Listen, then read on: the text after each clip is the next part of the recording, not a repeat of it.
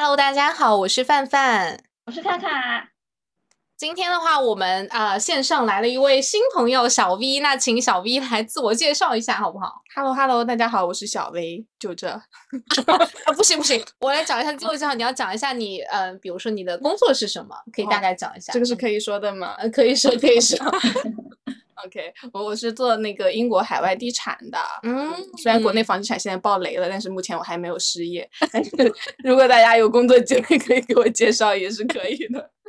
好的，他是上来求职，笑死！我不知道你你对我们这个呃平均收听量只有不到二十的播客是有什么误解吗？还能给你找到工作？这个都是精英才来听嘛，就是我还是有机会的。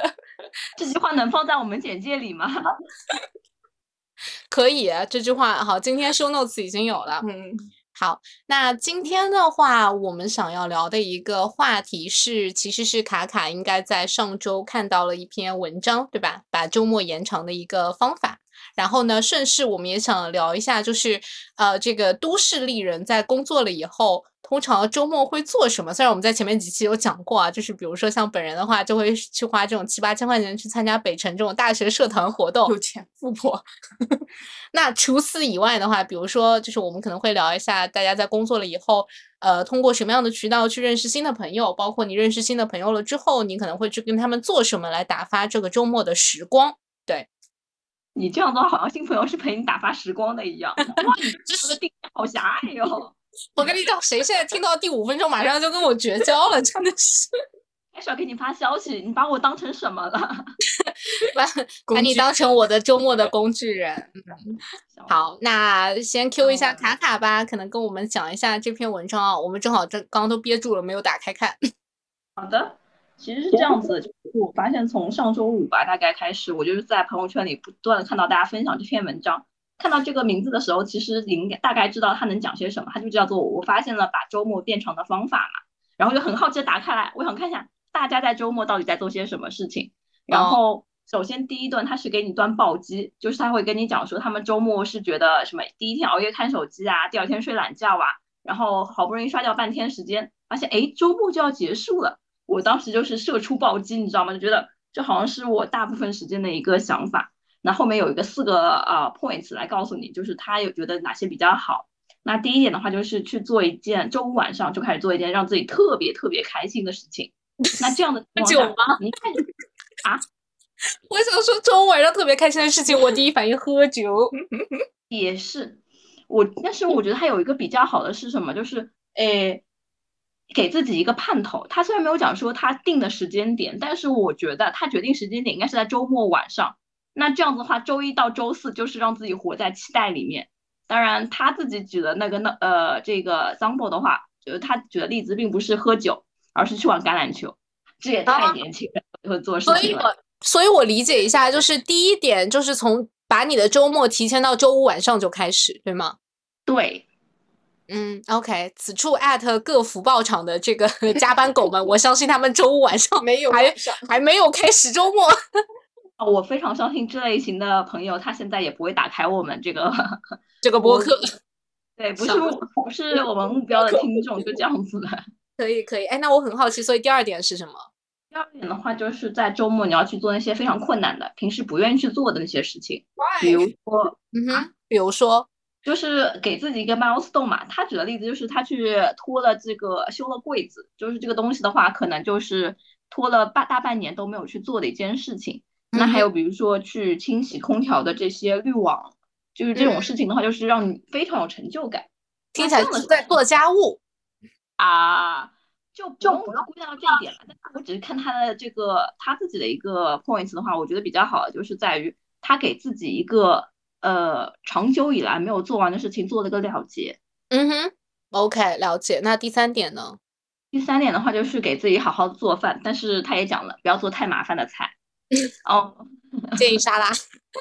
嗯，白人饭嘛，就是可以芝士配饼干，我觉得也可以做一做。我这个拍很出片。芝士配饼干一缸。好的，第四点呢？四，呃，就就第四点的话，就是在犹豫要不要出去玩的时候，那就去，不要偷懒。这个事情就是对死宅的一个非常大的冲击。一般我在犹豫是不是要出去玩的时候，我就不去。嗯，累了。他就是他有一点的话，就觉得很喜欢，他就讲到说，只要出门就会有好玩的事情发生。这一点的话，这个我很同意，这点真的很同意。对，对，就是这些事情的话，都对于他们来讲是自然而然的事情。那对于有些这个死宅而言的话，就是比较难啦。那真的是要做好很多的心理建设。我确实是觉得需要提前一周的时间去规划一下，下个周末要去哪里玩。嗯，所以，所以你看完这篇文章以后，就是对你下个周末的安排有任何的触动吗？就是你会想说，在下接下来的那个周末，你会想要出门吗？哦，首先的话，我先先得看我的脚有没有恢复好。就是不幸，上周五好不容易下班回家的路上摔了一跤，现在脚上比较惨淡，就直现在膝盖处于不能直起来的状态，就希望下周末的时候能好一点吧。嗯，然后第二点的话，就是我一直在讲说自己是死宅嘛，INTJ 性格，其实我个人来讲呢，是更希望找到独处的一个时间，哪怕出去玩，我也希望。就是自己一个人哇，OK，哎，这一点我其实还蛮共鸣的，就是，但是我我我就是因为今天有新嘉宾嘛，所以我想 Q 一下 Vin，就是强 Q 啊，强 Q，你你的周末就是你之前的周末日常是什么样的？就今年你懂的呀，我都在出差。就周末也在出差，对，但是嗯，就回来就是刚刚讲那几个点，我都还蛮认同的。因为以前我也是那种晚上就是看剧啊、玩手机玩到半夜，然后第二天睡到下午再起来，嗯，然后周末就结束了。是对，但是嗯，现在我就是周五晚上可能稍微喝一点酒，早一点睡，但是第二天我可能会起来的稍微早一点。然后早上可能会就打扫卫生，就这个真的是非常有即刻成就感的事情。然后你打扫完了之后，可能再去锻炼一下。然后我周六可能就会空空出来，比如说我就是在家里待着，宅在家里干一些我想做的事情，看看书啊，然后整理整理东西啊，然后在家锻炼一下啊，或者怎么样。但是我可能周日会想要放出来，但是就是我一个人也可以，但是我一个人还是挺无聊的。我今天早上就是。早上起太早了，然后我一个人去看了个电影，但是什么电影？变形金刚。非常好，就也不是也不是无聊，就是你有一个人的那种快乐。然后，但是我觉得下午还是要约朋友，可能出来聊一聊啊，或者是出去走一走啊，就是有不一样的快乐。如果你整个周末都是自己待着的话，嗯，就还是你保保持在一个你的安全范围内做的事情。所以你其实很不挨人，因为其实 Win 的那个 MBTI 是 INFP，就是他他是跟那个 ENFJ 人特别配的那个小蝴蝶。所以就是当我知道他是 INFP 的时候，我就觉得 OK，这个朋友我锁定了。但是就感觉你还真的挺不 I 人的，嗯，对吧？因为 I 人理论上是通过 A 人啊，就是。我们来解释一下，MBTI 呢一共有十六种人格，那它其实是分了 I 人，对 I 人，OK OK，I 人他理论上是通过独处来获得力量，对吧？另外一个 I 人卡卡，对对，但是听起来其实你还是需要有这个跟。外界的朋友互动的一个这样的一个机会，嗯，就我觉得 I 人也是要和世界碰撞的，就是你独处的时候是你蓄能的一个过程，但是如果你一直在蓄，然后你不往外发的话，这个东西会爆炸。哦，了解。我个人感觉啊，嗯，卡卡不知道认不认同，他的脸上写的我不认同。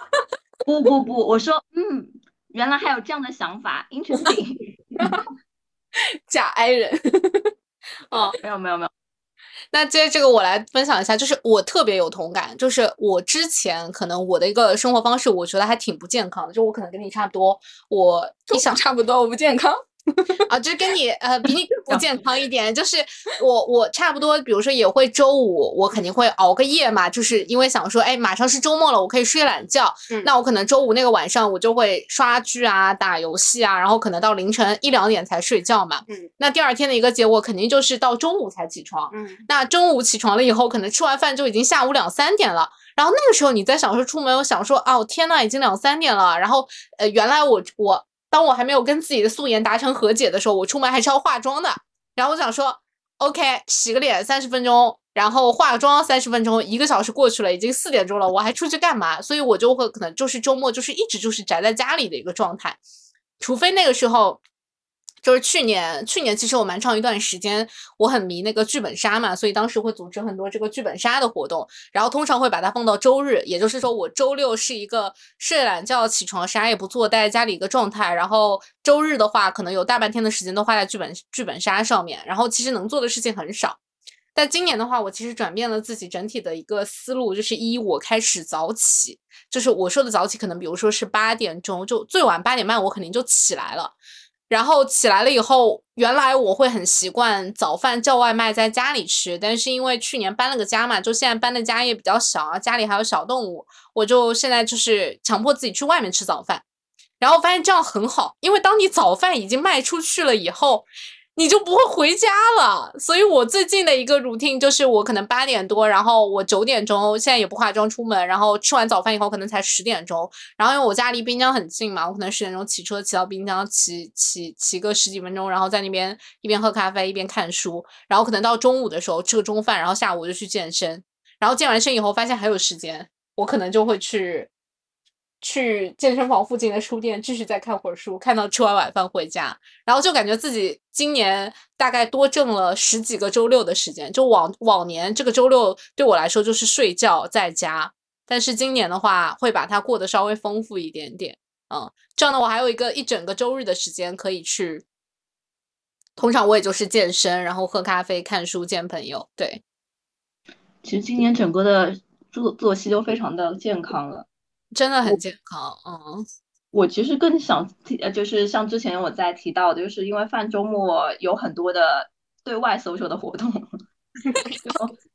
就之前的话一直在跟北辰要钱，不对，在在在为北辰去分享一些故事，所以这一次的话，希望范和小 B 就分享一下你们认识的那次活动。啊，没有听说过那个故事。我靠，这次就是 know myself know yourself 打钱哦，我跟你说。啊，就 Win 说吧。啊，嗯，就去年的时候，我们认识是在一个就是 Know Yourself 上呃上的那个心理的活动。我们当时是干嘛？哦，就是那段时间心里有些困惑，心里有些毛病，对，心里有些毛病，又又不肯花钱去治病，又请不起心理咨询师，就去参加六十块一次的茶会。对，就就像你百度看病，其实大概是一个逻辑。然后大家就就当时看到那个活动，然后刚好可能那段时间属于我比较低谷的一个时间。哎，一定要讲一下那个活动的名称是什么？三十岁的你，对，三十岁的自己，啊，三十岁的自己，对。然后当时是，呃，我我其实会比较宅，然后就是我宅起来可能就真的是晚上喝酒，然后白天睡醒了起来接着喝酒，然后。对，然后就 是那段时间，我觉得不行，我一定要走出去。但是，哎，确实，所以其实你在去那个茶会之前，你的周末就是不断的在喝酒，嗯，喝酒睡觉，喝酒睡觉。对，有朋友喊我出去，我会出去的。但是当然，朋友是看人的。哎，那那那我，因为我我想问一下，就是之后我也会回答这个问题，就为什么在那个状态下，你突然间就是你报名那个活动的契机是什么？就是你觉得那个 trigger 是什么？就第一确实是那个 title 很符合，就是就是那个 那个就是我当当时当下的困惑。然后第二是因为我觉得呃，就是我觉得我不能这样生活下去。哦。哎，那我可能还有一个问题，因为就是这里也给不知道的朋友解释一下，就是 K Y 就卡卡，我不知道你知知不知道，K Y 其实是一个还蛮有名的，跟这个心理咨询相关的一个公众号嘛，他平时会发很多的一些文章，然后基本上就是引用各种各样的心理学流派的一些概念，然后他主要是 focus 在一些什么亲密关系啊，然后工作压力，然后包括生活的一些困惑，那他也就是带了一些心理小测试嘛，所以。我不知道小 B 你在去这个茶会之前，你关注这个公众号多久了？关注蛮久了啊，但是我又要坦白的说一句，他的文章我没有从头看到尾，就是他的文章真的都非常的长，然后我我会有一些我自己的问题，我会拉进去看一下，但是我就是看标题就结束了，但是我没有 没有从头看到尾。哇，哎，那我跟你还蛮不一样的，我。我我首先我们这个活动是去年十月份参加的，是在十一的假期期间某天嘛，我记得还是十月五号，对，嗯，然后我应该是在九月中下旬的时候关注了这个公众号，然后他当时有一两篇文章，因为跟我当时当下的那个状态比较符合，所以我就点进去看了，然后因为在那之前我没有了解过任何跟这个心理学相关的知识，所以当我第一次看到的时候，你你懂的，就是想说，天呐，就是这不就是我吗？所以我其实是因为那个，我看卡卡已经笑翻在这个屏幕的另一端了，真的，我当时不是乱讲啊，我看那个文章，我想说，天呐！竟然有人这么了解我的心理容易被 PUA 啊！我真的很容易被 PUA。我跟你讲，我就是现在就是如果有在听的男同胞，不要再来 PUA 我了。我现在已经没有那么容易 PUA 了。但是在去年的那个时候，我真的就是让我举手。他现在不需要 PUA 你啊，就是想要去 pick 你的男同胞，不是直接打开 Know Yourself，然后拿这些标题来跟你聊天吗？就是哎，就是嗯，范范，我们如何？就是我最近有一些想法，就是我刚刚点开来，就是他精选里面，就是说。我在心里对自己发动一场战争，小标题是如何停止内耗思维，这个完全就是你的态吧？是的，完蛋了，非常精准。是的，是的。所以我当时其实是读了他两三篇文章，然后呢，我看到他发了这个，因为当时就十一嘛，我想说，哎，七天我是不是要给自己安排一些活动？然后我就发现了他这个什么茶会，我当时看到茶会的第一反应就是《爱丽丝梦游仙境》里 爱丽丝掉到兔子洞里才那个茶会，真的，你知道吗？红帽子出现了，是我想说，哎，是不是会有风帽子？是不是会有兔子？然后我就想说，还蛮有意思的，我就想说去去玩玩看好了。所以我真没想到，哎，你是那种，这是我玩我我玩完完完完全全没有想到他会参加这个活动的契机。哎，小兵你继续。嗯，就是就是纯好玩嘛，然后再加上我那段时间觉得要要要换一个生活方式，需要一个突破口，然后去了那个活动。嗯，然后那个活动现场其实也蛮有趣的哈。嗯，就后面我们一直也在回头聊那场活动，我们觉得现场的每一个人都很有趣，但是。呃，范范是全场唯一一个不焦虑的人。我每次说起这个事情，我就很生气。我说你为什么要花钱来这个活动？就是每个人都很焦虑，在那里分享说，哦，我我要三十岁了，我面临一些什么生活的压力呀、经济的压力呀、感情的压力啊，什么什么。结果到这个女的，她说，我觉得我现在是最好的时光。我就说，那你为什么要来？你走啊！笑死！我现在知道你们为什么能聚在一起了，就是凡是嘴上讲的不焦虑，但是你看一下我们前几期，他可焦虑了呢，他焦虑的可多了呢。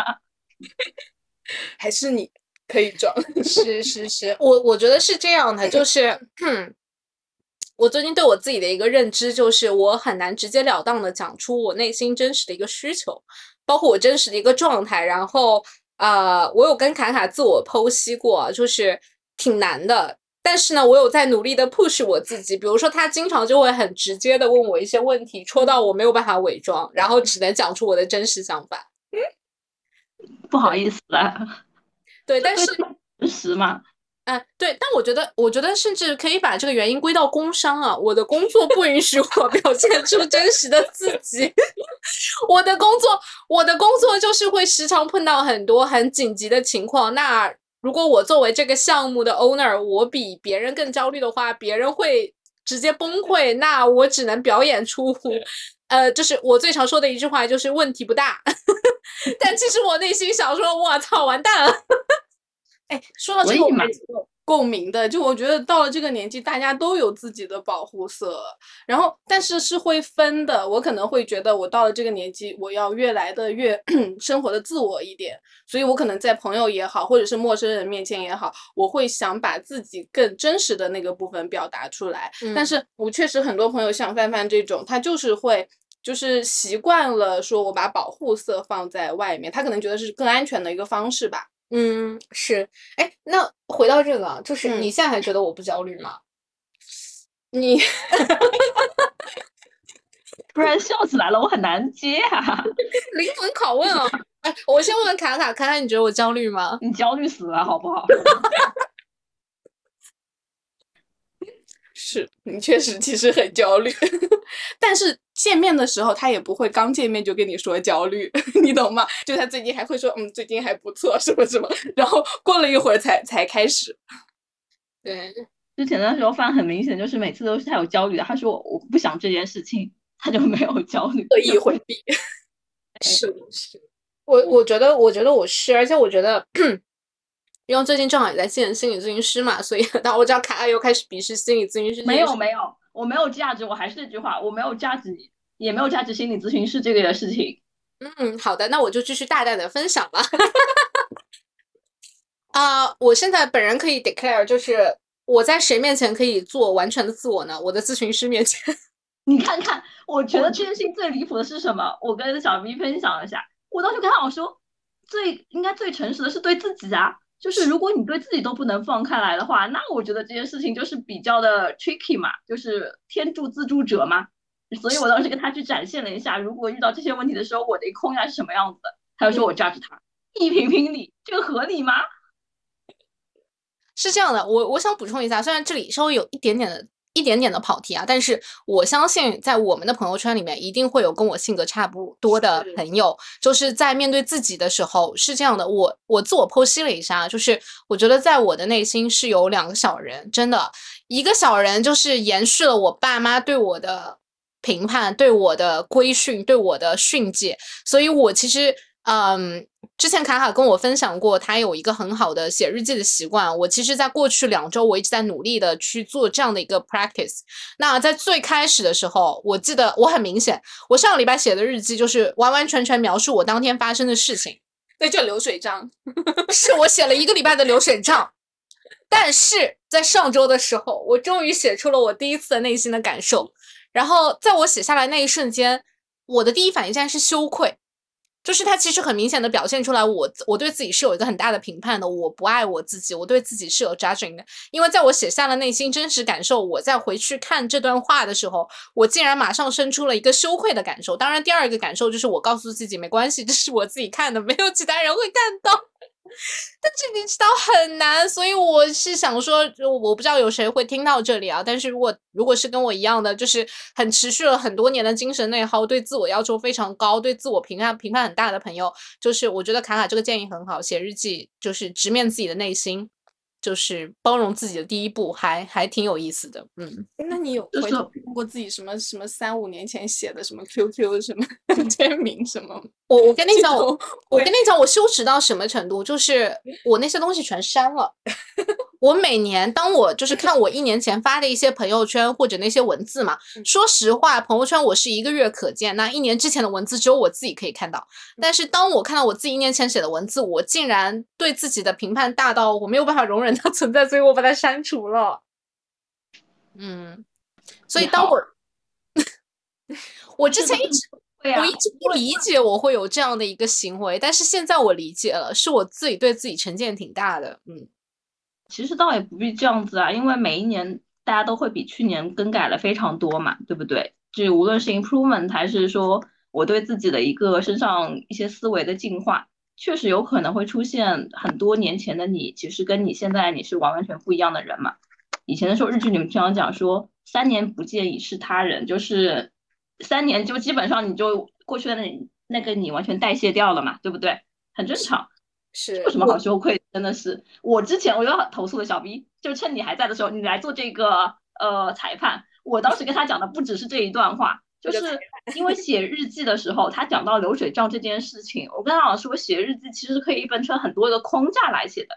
就第一是你看到那些 facts，就是我遭遇的什么样的事情，然后第二点是我对此的思路或为什么我这么思考的，我我当时思当时的思绪是什么样子。第三层才是我发觉。是什么让我去，呃，有这样的思考？那包括但不仅限于，可能是因为家庭的一个原因，可能是因为工作的一些习惯，这些都有可能呢。所以本来就是让你写日记，并不是只让你记录单纯的流水账。这样子，我需要知道一年之前我吃了什么吗？不需要知道。哎，我再次讲了嘛，就是你看，我已经把我自己剖析开来了，就是我的底层逻辑，其实是因为。我不允许自己犯错，我对自己有一个完美人设的这样的一个假想。我最近是越来越觉得了，就是我在工作上面，包括对我自己的很多高要求，其实是因为可能我不爱我自己吧，我不喜欢我自己。我我过去几年一直想把自己变成另外一个人，当然今年我已经 跟这样的一个想法和解了，所以我非常同意你说的，就是包括你说的这个日记的框架的结构，我也在慢慢的探索。所以这里面 again 想要分享给其他的就是。不内耗其实是一种 lucky，就是我前前两天其实还跟卡卡分享了，我在小红书上发现了一个很神奇的公众号的名字叫做“铁血老太养成计划”，然后我来跟大家讲一下他的计划一，就是逛奢侈品店，什么都不买，并且不觉得羞耻。就是你知道他，你这句话就完全就偏离了人家那句话，人家是说给自己那种配得感，就是这世界上一切好的东西，我都有配音得，就是我可以去所有这样子的一个情况。你怎么回事啊？强行扭曲。对，因为我很喜欢这个。就是那天范范也推给我看了以后，我想说世界上的我的好姐妹，我的精神伴侣，我想去看一下，认识一下她本人。是，哎，说到配得感这个，我知道我们已经偏题很久了，但是没关系，咱就是说聊到这儿，我们本期的这个话题我已经准备把它改掉了。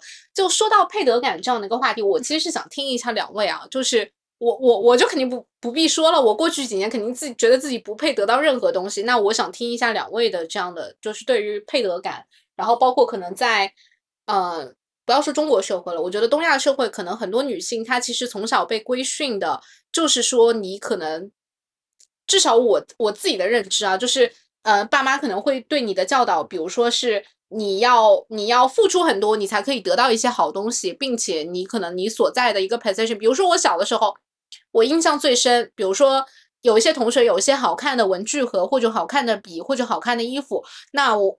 我我是小孩嘛，我肯定就会跟爸爸妈妈说，我说我也想有。那爸妈那时候可能就会跟你说啊，就是这个太贵啦，就是呃我没有办办法买给你啊，或者就是说哦，那他们家的条件就是比我们家的条件好，所以他可以有这些东西，但是你不能有。我其实觉得我从小是受到了这样的一些话语很大的一个影响。所以其实前面十十几年，我可能有时候一直会告诉自己，那有些东西我就是不配得。比如说，我会羡慕别人的男朋友、别人的老公、别人的家庭。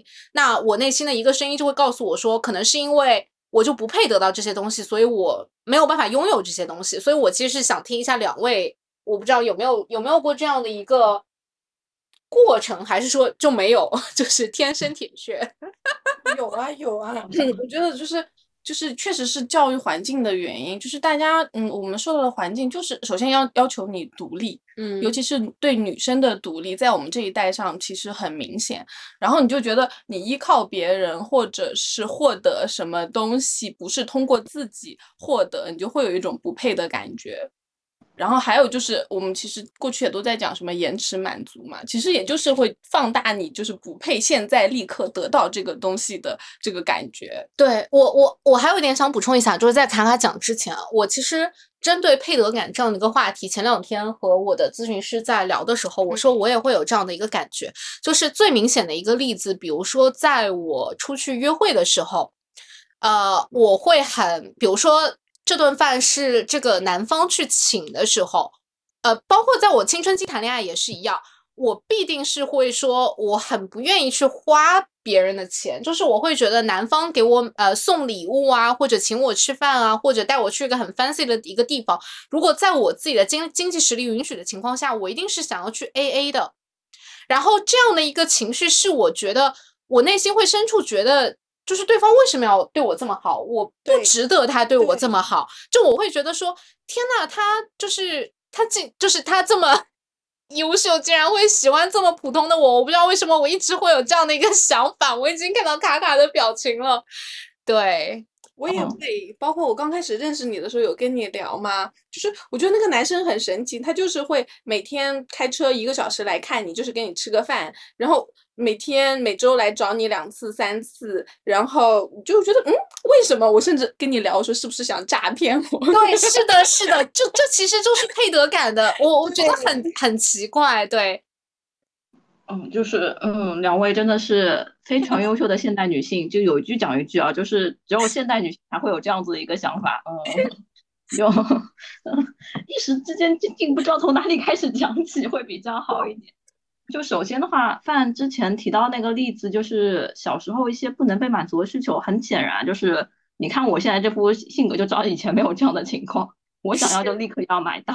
对，但是那我这里多问一下卡卡，你你小时候你那你一些很离谱的东西，你爸妈也能满足吗？嗯，不知道什么叫离谱啦，就是就像我之前跟你讲的东西，可能有一些小小损坏之后，我就要立刻买新的。那当时的时候就是。这些东西其实算是蛮贵的东西，但是我爸妈也就很愉快就给到我了。我我真的很羡慕你，我小时候不行啊，就是我我印象很深刻啊，就是在其实说实话，我现在在回想，包括我有时候在跟我妈聊这件事情，我没有觉得我小的时候我的家庭环境差到那个程度，但是可能是爸妈一个比较节俭的思想，所以我印象很深刻。那个时候小学二年级吧，然后有那个拉小提琴的课程嘛，我在上了两节试听课以后，我很想去上，但是可能比较贵吧，一千多吧，我记得，嗯，然后我妈就是就是不肯。然后他的那个言辞就是类似于我刚刚举例的那个例子，他就会说哦，那因为其他人他的爸妈怎么怎么样，所以他配去上这个课。那你你就在这个家，你就是不能去上。所以我觉得这些话其实对我产生了很大的影响。我不知道你们小时候有过类似这样被对待的经历吗？没有，就只有我是那个最惨的那个。多多少少会有吧，因为你可能会有一些超出爸妈预期的东西想要，但是。爸妈就我爸妈可能不会那么强硬的说你不配啦，但是他他多多少少会告诉你这个时候你不能得到这个东西。嗯，明白。嗯，就是这个可能是比较幸运吧。但是另外一点的话，就是关于独立女性这些是不是要去 AA 呀？是不是这个他对你有什么企图啦？我这件事情我记得以前跟范有一次提到过的，就是。呃，男性现代社会的男性经常会有一个思路，就是他得到一切东西都是理所应当的。是，exactly，对，对，就是你都是独立女性了，你为什么不能把自己当做一个男孩子来看待？无论是你的爸妈给你一些东西，还是说我想要这个东西，大大方方讲出来呀。这个世界又没有因为你是女性才就对你这个有些东西是啊，当然对，有些情况下就是有些情况下。部分的地区还处在你是女性，所以你不能争取这件事情，它是天然的结构化的一个压迫。但是现在我们大家人都在上海，已经是中国相对来讲更开放的一个环境了。我拿的无论是工资还是我现在争取到的社会地位，都是我靠着自己的一刀一枪给拼出来的。凭什么男人可以享有，你不能享有？把自己当做一个男孩子啊！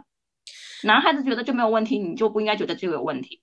另外一点的话，就是刚刚回到，无论那个呃男孩子开车一个小时来见你是什么样的状况，我不是很清楚。但是我判断的是第一点，对他来讲，他的难度大吗？是不是他这辈子就是，就他开一个车，就是他半夜里凌晨五六点就要起床那一种？如果没有这么大的话，你承担这么大的心理压力干嘛？第二点，然后你吃饭而已，又没有来给你搞些什么其他的事情，就是对你的时间上，甚至一些经济上的投资，真的是你不能接受的吗？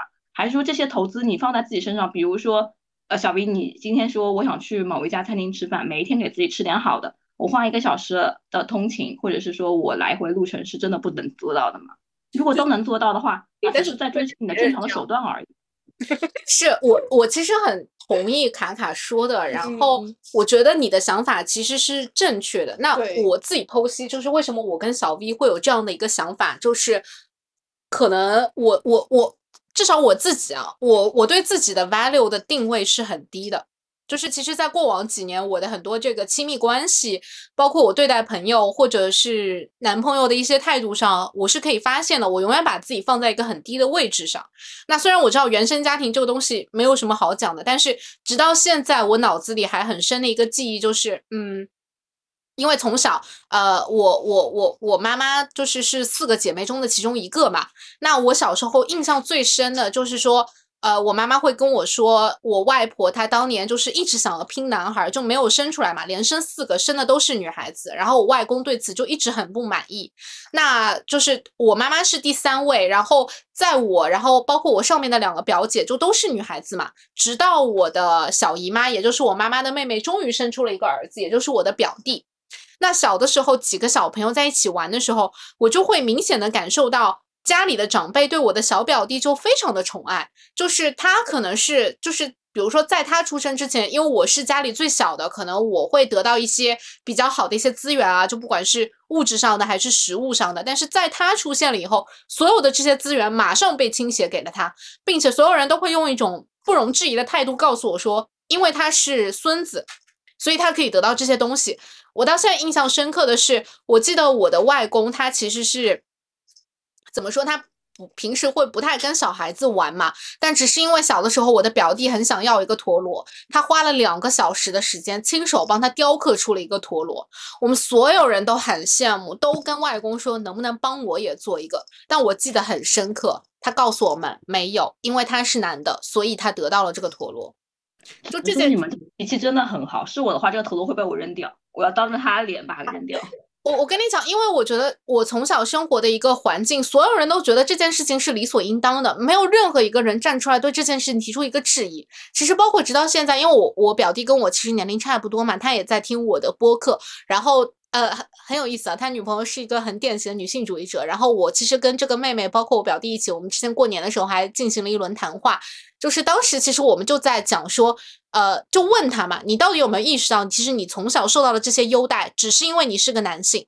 然后他的确也自我剖析了一下，他在在那之前，他从小从来没有意识到，就觉得这些东西都是他理所应当的，他天然可以得到的。只是意识到了吗？然后他有没有想说他后面的 mutual 是什么样子？说实话，我觉得他也没有做出任何的改变。就是对于一个普通男性来说，只是意识到这一点都已经非常的难了。所以，不行不行，对人的要求怎么可以这么低？是，所以我觉得这个社会，请他，对他，对对对，这个社会对男性要求，这个社会对男性的要求实在是太低了。你现在对他们要求也很低呀，就是明明都这么讲了，你都意识到了。是我现在，我我我我已经发现了，就是，哎，就怎么说呢，就是。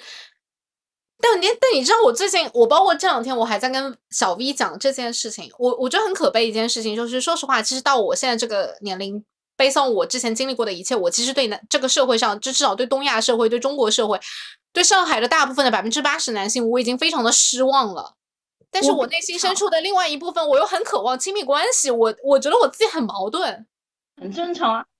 就是我觉得这些事情是这样子的，社会的变化或者是改变，不是靠就是一代人的教化开始的，一定要每个人对此参与。我觉得这个我这个贡献就，我来教每一个笨蛋男孩子，让他意识到他在做的事情，以及我要和他做此做出改变，这是我对世界的贡献之一。每天做一件好人好事。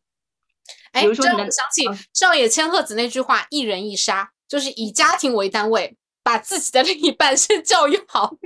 怎么会是家庭单位呢？但凡见到的每一个男士，无论他是我爹还是我的工作伙伴，谢谢各位所有在听的人，请听清楚，在我面前不要发低位发言，否则真会被我暴击的。我我我证明他真的是这样的。我觉得卡卡这个观点很好，真的，我们就是对男生的要求太低了。是，你都已经意识到了，就不能刚刚才意识到，太晚认识。我跟你讲，太晚了，就是。我我现在唯一能够做出的一个改变，就是不断的 diss 我的表弟，就是我我可能，比如说在跟他相处的时候，我现在会非常 take it for granted 他为我做的任何事情，比如说我告诉你，姐姐今天就是要让你做这件事情，就没有理由，比如说出去看电影就是要你去你去开车，就是要你去付钱，你你挣钱了，就是你回报我们的时候，你这种方式，嗯，已经开始走了，就。我我不价值你，但是我觉得就不对。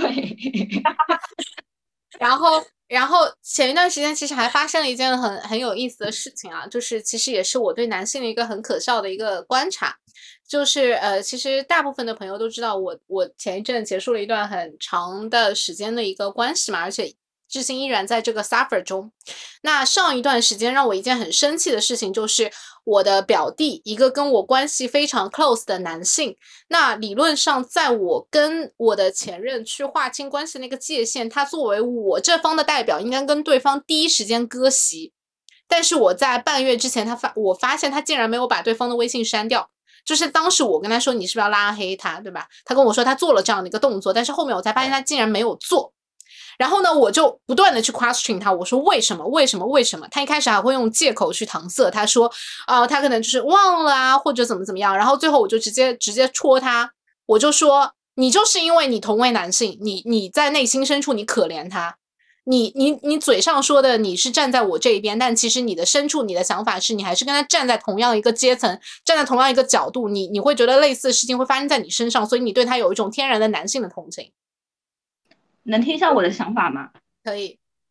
是我的话，我觉得下次过年的时候就把这件事情讲出来，并且告诉各位的长辈，就是这位小这位弟弟的话，他并不是会为家人考虑的类型。是，就是大家遇到任何的事情，请不要去找他。这件事情的话，我希望听一下长辈的意见。如果大长辈对此没有意见的话，我掀桌子走人。你真的小二姐妹听到了吗？听到了，听到了。咱们你做人实在太差了。我真我真的已经这样了。然后怎么说呢？但是很。悲哀的一点啊，就是我觉得这件事情啊，我一定会讲。那在在这里，我先立个 flag，等到时候就是过年，呃，就是下一次家庭聚会的时候，到时候发生结果的时候，我们可以再录一期播客来 recap 一下。但是能不能外包我？我可以语音来助阵，就是我来教一下你怎么去教他好好的做人。没问题，这是 OK 的。呃，但是。在这里面，就是我我我也想给自己立一个 flag，从今年开始，就是从不要从今年开始，从 from this moment，every 就是每一位男性朋友，请接受我，请接受我同等程度的凝视吧。嗯，是啊，我昨天的前两天你也知道我们在开大会，我平等的对每一位对我的表这个穿着发生评价的男士都去评价了一下他的穿着，一人一杀，平等的杀每一个人。能能不能还原一下当时的对话，让我们学习一下，深度学习一下？是 是是，当时穿的就很一般嘛，就不好意思，因为这次也没有很重视。然后就是对他讲说，对很多人那天很多人应该听到了，就是哦，我觉得你穿这件西装还蛮好看的，以后多穿一下。我觉得你今天穿的就比日常的好看很多，就以后 fix 在身上，谢谢。哦。然后今天的时候有去弄了头，是不是？日常没有没有看你做过去做一下。笑死了，可以。如果大家还记得，我们刚开始是要聊周末做什么，我觉得也很好啊。每做一些就是 milestone 的事情嘛，对不对？是我觉得大周末我们遇到都是在聊这些。是，而且我还有一个感受就是，嗯，怎么说呢？就是大部分男性在我看来都很可笑。就是我，我最近有好几次跟某一些男性对话的机会啊，我，我，我最近很喜欢问他们一个问题。如果下辈子你重新投胎，你会想要做一个女生吗？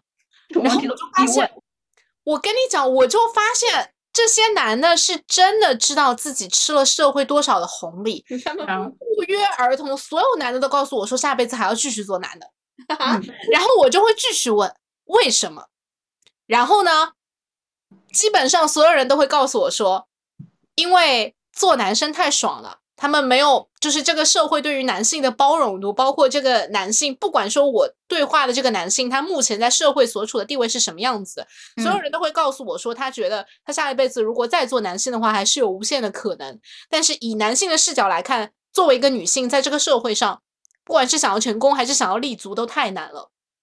你看，我觉得就是我一直在讲说，我们两个最大的非常的生气，你的攻击性真的好弱。就这个相同的问题，你去看一看，其实有很多的 best practice 啊，就是呃，之前像种种族歧视的时候，为什么我们当时会讲到说，呃，Black Lives Matters 嘛，对不对？你可以看到现在的就是风气就是变成了，呃，其实很多的类似的肤色，就是有色人种是 take benefit from this 的，就是为什么？就是为了去。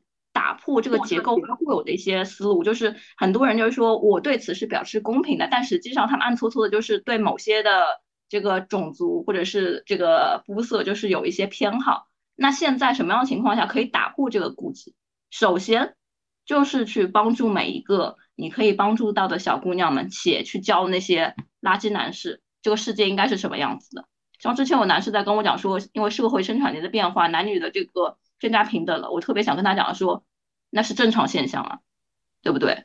嗯，因为我们之前处在一个不平等的，就是，anyway，就首先我们很高兴的是，在现代社会，大家已经意识到有这个不平等存在。那对此，对于一个有责任的人类来讲的话，我要让这个世界变好，那我要做的就是第一，帮助各位姐妹们；第二点的话，就是去教那些垃圾男士，就是这个世界应该是什么样子的。